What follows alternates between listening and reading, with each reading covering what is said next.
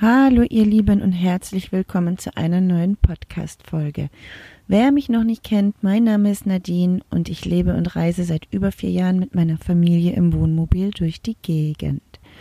Heute geht es um ein Thema, das mir persönlich besonders am Herzen liegt, und zwar das Thema Fashion, Mode, Klamotten, Kleidercontainer, Secondhand-Shops und Fast Fashion, das Geschäft mit unserer Gutmütigkeit im Prinzip. Genau, darum soll es heute gehen. Ich möchte euch einiges erzählen und ähm, zum Schluss komme ich dann auch noch auf nachhaltige Labels zu sprechen. So, fangen wir erstmal an. Die Mode. Ich persönlich liebe Klamotten und ich bin so ein typisches Fashion-Victim. Aber ich habe ein Problem. Ich kann mir keine Klamotten mehr kaufen. Zumindest keine günstigen, unfair produzierten Klamotten mehr. Wieso, weshalb, warum? Darüber möchte ich heute etwas berichten. Fangen wir mit den Second-Hand-Shops an. Second Sorry, Leute. Secondhand kaufen ist voll im Trend und neue Läden schießen wie Pilze aus dem Boden. Doch es gibt ein Problem. Nicht jeder Secondhand-Laden handelt nachhaltig und verantwortungsvoll. Wir wollen guten Gewissens gebrauchte Kleidung kaufen, um der Umwelt etwas Gutes zu tun. Der Gedanke ist gut und richtig, doch der Secondhand-Laden nicht unbedingt eine gute Anlaufstelle. Es sei denn, ihr kennt die Besitzer oder ihr wisst, dass es sich bei der Kleidung tatsächlich um gespendete Klamotten handelt und nicht um quasi gekaufte Kleidung aus dem Kleidercontainer. Leider steckt hier viel mehr dahinter, als man vermuten mag. Wir spenden so gerne Klamotten, vor allem, weil wir auch nur Gebrauchtes tragen oder überwiegend Gebrauchtes. Mittlerweile sind Second-Hand-Läden Teil von einem ganz, ganz großen Netzwerk, das mit der gespendeten Kleidung ein feines Geschäft macht, ihr Lieben. Tatsächlich ist es nämlich so, dass nur die wenigsten gespendeten Kleider kostenfrei bei Bedürftigen landen. Viele Container gehören ich sage jetzt mal Abzockern, man nennt sie auch kommerzielle Altkleidersammler, die uns gut gemeinten, die unsere gut gemeinten Spenden weiterverkaufen. Ja, sie verkaufen die Kleidung nach Afrika oder in den europäischen Osten oder eben an unsere Second-Hand-Läden. Deshalb machen wir schon seit Jahren einen großen Bogen um Second-Hand-Shops und konzentrieren uns auf Privatpersonen.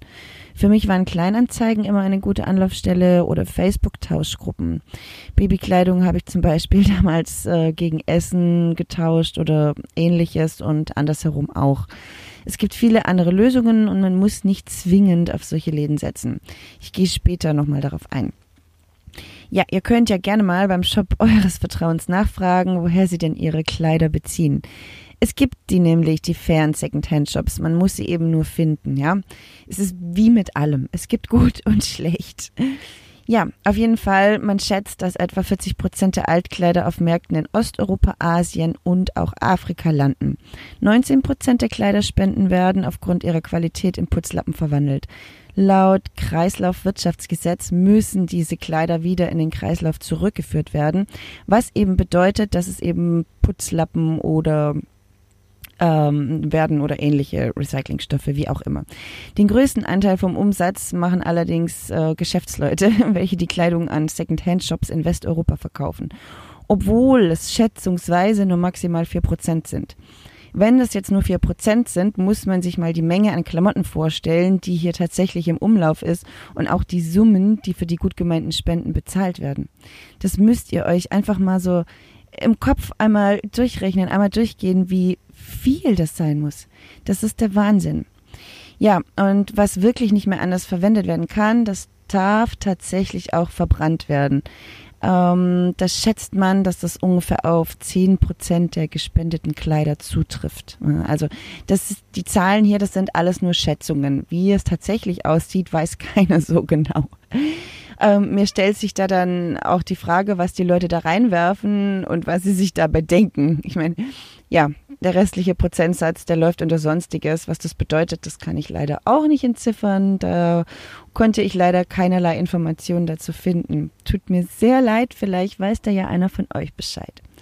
Ja, aber das sind bei weitem nicht die einzigen Probleme. Nicht nur, dass wir hier an der Nase rumgeführt werden, Altkleider sind ein ganz, ganz großes politisches Thema, vor allem in Afrika. Es gab Zeiten, da waren unsere Kleider ein Segen, aber das hat sich schon lange, lange, lange verändert. Mittlerweile ist es ein Geschäftszweig, der mehr schadet, als dass er nützt. Manche afrikanischen Länder haben bereits ein Importverbot für Altkleider, andere machen damit noch immer kräftig Umsatz.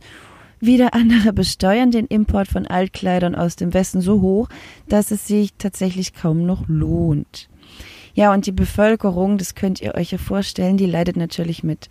Statt dass man ähm, quasi eine eigene Textilindustrie aufbaut, Jobs schafft und eben nach vorn blickt, in die Zukunft schaut, setzt man auf die Altkleiderindustrie. Es lohnt sich nicht, den eigenen Sektor aufzubauen, da mittlerweile viel mehr Menschen von unseren Altkleidern abhängig sind, als dass es neue Arbeitsplätze gäbe, würde man auf eine eigene Textilindustrie setzen. Ich hoffe, ihr habt das jetzt verstanden. Ähm, so zumindest die Aussage vom Deutschen Roten Kreuz. Das hat mich, als ich das damals gelesen habe, total umgehauen. Äh, da habt ihr vielleicht auch schon mal was in den Container geworfen. Ich habe das früher auch gemacht. Also Deutsches Rotes Kreuz, da denkt man sich ja erstmal nichts Schlechtes dabei, ne?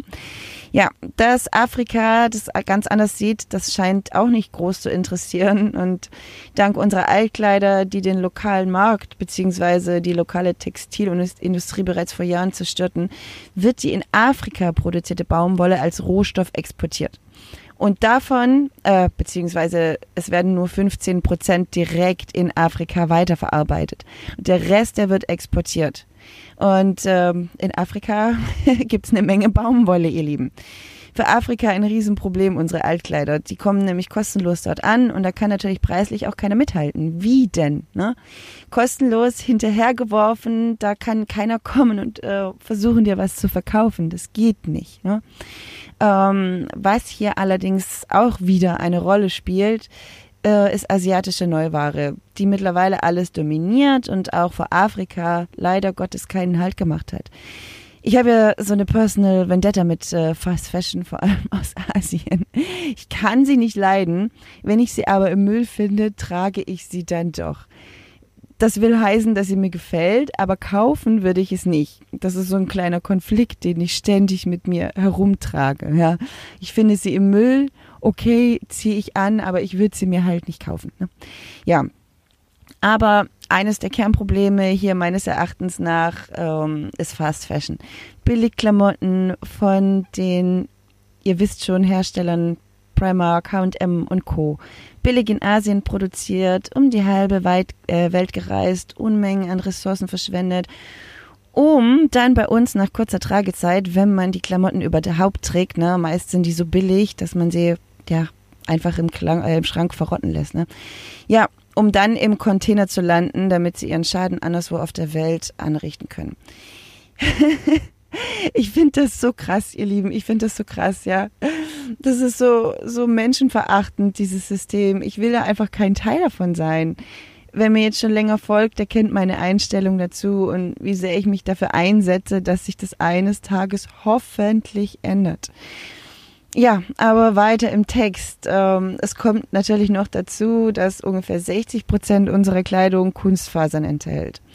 Vorzugsweise Polyester. Checkt mal eure Labels in den Klamotten, falls ihr da noch nicht drauf geachtet habt. Ich bin ja immer wieder schockiert, wenn ich meine Kleidung genau unter die Lupe nehme und hoffe immer, dass die schon einige Male gut durchgewaschen wurde.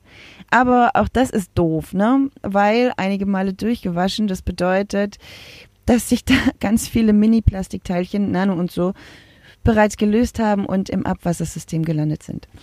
Das Zeug fließt irgendwann wieder in unsere Flüsse, da kann es die Fische verweiblichen und allgemein noch mehr Schaden anrichten. Ich denke, mittlerweile kennen die meisten die Problematik. Ja, auch so ein Konflikt, auch so ein richtig krasser Konflikt für mich. Zurück zum Erdöl das übrigens, falls ihr das noch nicht wusstet, dreimal mehr klimaschädliche Treibhausgase nach oben pustet, als es die Produktion von Baumwolle tut. Und der Bauer in Afrika, der die Baumwolle anbauen, anbaut, der darf sich dann über unsere abgetragene Fast Fashion freuen. Ja, oh Gott, ich könnte über das Thema ewig reden. Das ist, das ist ein Thema, ähm, ja, das treibt mich täglich in den Wahnsinn. Oder je mehr ich darüber erfahre, desto mehr treibt mich das in den Wahnsinn und ich will unbedingt was verändern. Ja, aber auch cool, wenn man so schlau ist und ähm, Naturfasern mit Kunstfasern mischt. Das bedeutet, dass man es kaum bzw. gar nicht mehr weiterverwenden kann. Der Prozess, alles zu trennen, ist viel zu aufwendig oder in den meisten Fällen sogar einfach unmöglich. Also man kann das schlichtweg nicht mehr trennen und das macht dann alles unbrauchbar. Man kann es nicht mehr anständig recyceln, man kann die Naturfaser nicht weiterverwenden und die Kunstfaser natürlich auch nicht. Aber ja, kommen wir nochmal zurück zum Container dank billig produzierter Kleidung, die mittlerweile sehr schnell Fäden zieht oder es fällt ein Knopf ab oder die Hose hat viel zu schnell einen Riss bekommen, wie auch immer, landen Klamotten äh, mittlerweile sehr schnell im Müll. Hier komme ich oft ins Spiel.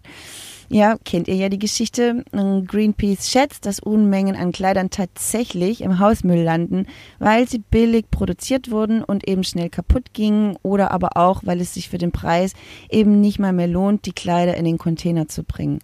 Faulheit, Unwissenheit, äh, Unwissenheit, keine Ahnung, aus welchen Gründen man das macht. Mich macht es auf jeden Fall stinksauer. Nicht auf die Menschen, die so handeln, ähm, mehr auf die Industrie. Einzig und allein die ist schuld, meiner Meinung nach.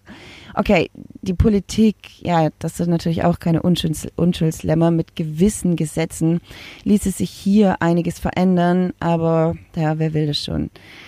Hier spricht so ein bisschen die Frustration aus mir. Jedenfalls sehe ich den Fehler nicht bei den Menschen, die so handeln.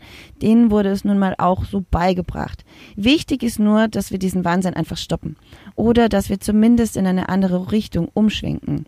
Kleine Schritte können manchmal schließlich Großes bewirken. Das wissen wir doch mittlerweile. Vor allem, wenn jeder einfach ein kleines bisschen was macht. Über kurz oder lang muss die gesamte Industrie in dem Punkt umdenken, sollten wir uns alle dazu entschließen, mehr darauf zu achten, was und wo wir kaufen. Es sollte auch kein Argument sein, permanent neue Kleider zu kaufen, weil man sie ja schließlich spenden kann. Auch so eine Sache, ich höre das oft.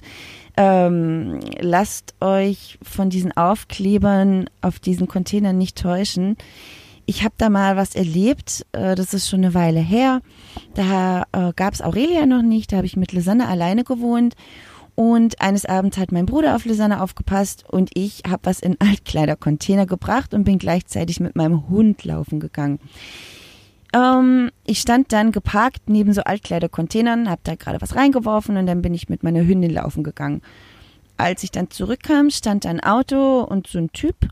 Und der Typ hat mich dann angequatscht, ob ich die Altkleidercontainer aufgebrochen habe. Da habe ich gesagt, wie, wo war es Altkleidercontainer aufgebrochen? Nee, nee, nee. Ähm, ich war hier nur mit meinem Hund laufen. Und dann hat der mir so ein bisschen was erzählt. Der hat mir erzählt, dass immer wieder Altkleidercontainer aufgebrochen werden ähm, hier in der Gegend. Und der hat mir dann auch seine Karte gegeben, sollte ich das mal sehen oder beobachten, dass ich ihm Bescheid sagen kann. Ähm, der hat mir dann erklärt, dass er die Kleidung dringend braucht. Er hat Kunden, die darauf warten und das wird zurzeit ständig gestohlen. Und damals hat mich das schon stutzig gemacht. Ich habe das aber nicht gleich begriffen gehabt, was das bedeutet.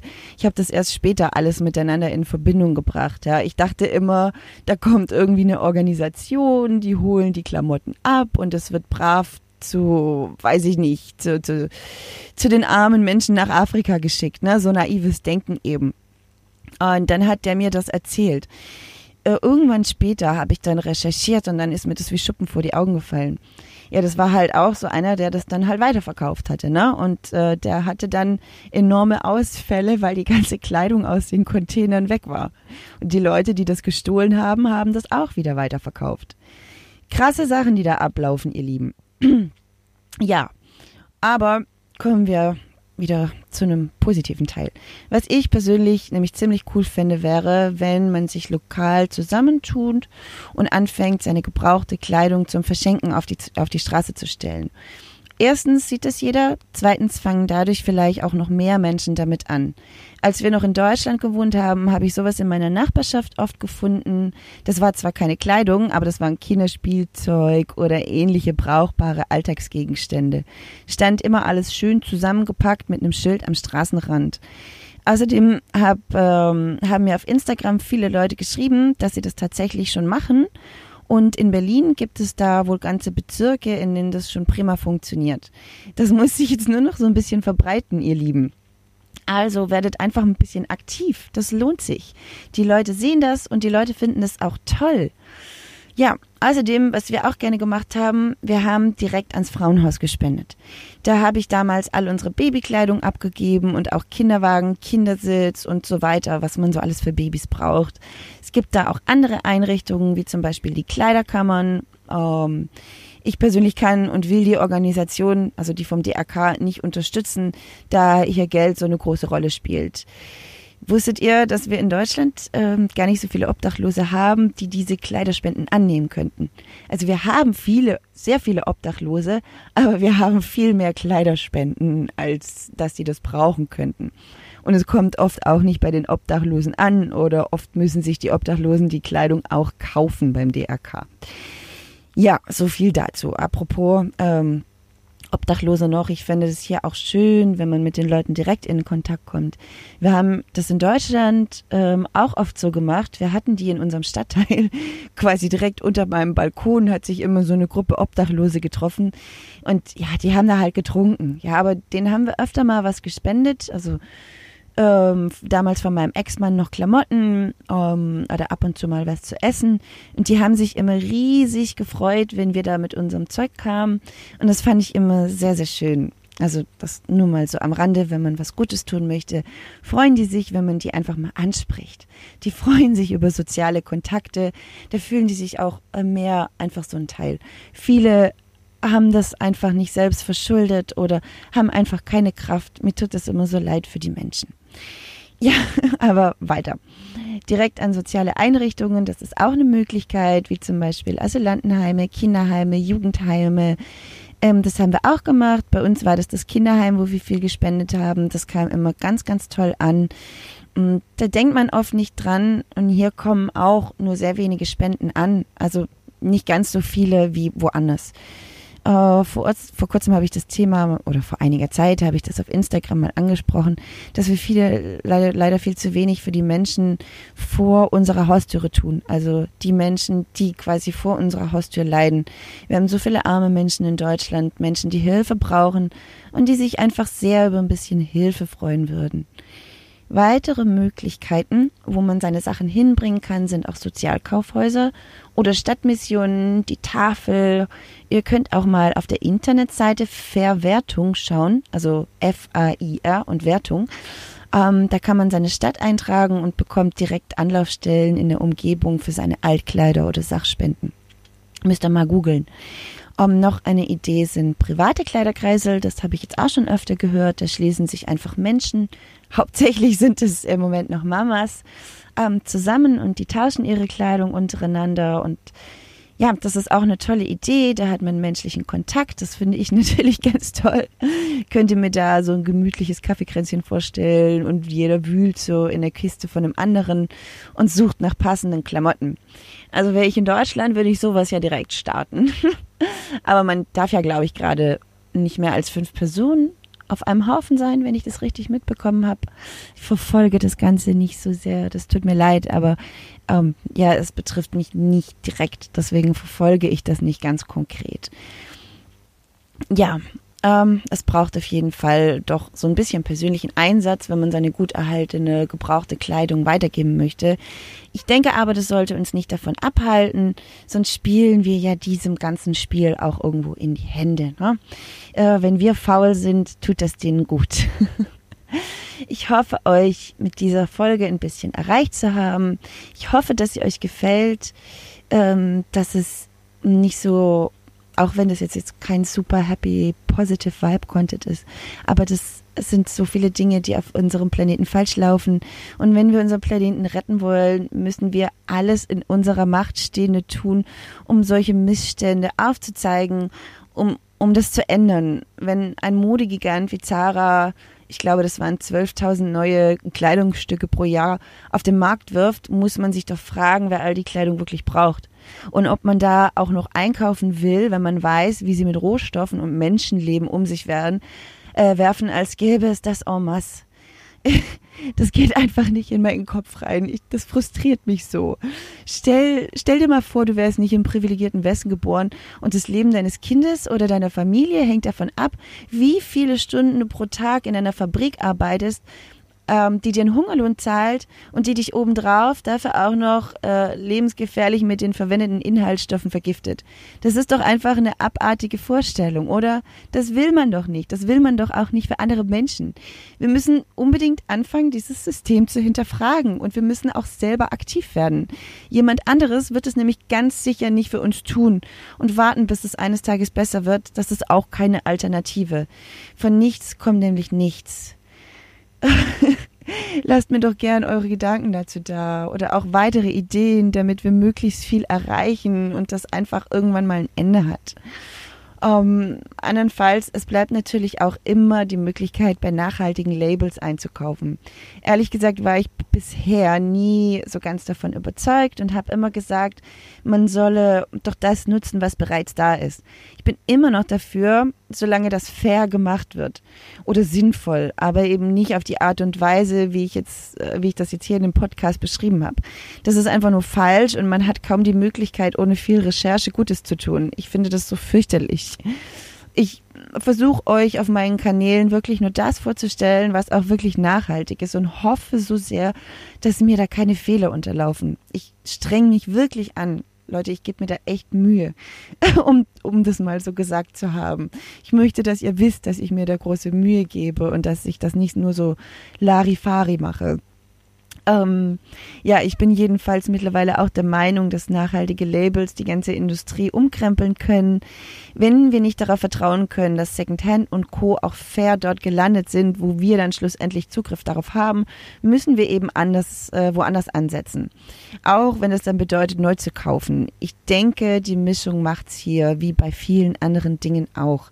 Wenn wir vertrauenswürdige Händler in der Nähe haben oder andere faire Möglichkeiten an gebrauchte Kleidung zu kommen, kann man das prima mit neuer Kleidung kombinieren.